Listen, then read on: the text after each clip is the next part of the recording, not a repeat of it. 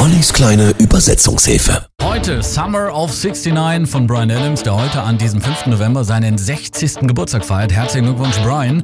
Der Titel Summer of 69, der stammt aus seinem 84er Album Reckless. In dem Song geht's um einen ziemlich wehmütigen Blick zurück in die Jugend, als der Junge in dem Song seine erste Gitarre kauft, seine erste Band gründet und die Liebe zu einem Mädchen entdeckt.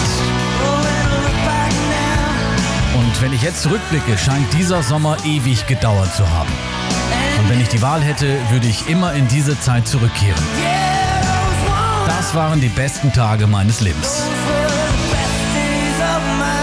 Nein, in Summer of 69 geht es nicht um spezielle Vorlieben beim Sex. Stichwort 69. Nein, nein, auch wenn Brian Adams das mal in einem Interview aber aus Spaß gesagt hat. Es geht in dem Song tatsächlich einfach nur um schöne Erinnerungen an die eigene Jugend. Summer of 69 ist auch nicht autobiografisch, denn Brian Adams war im Sommer 69 gerade eben neun Jahre alt.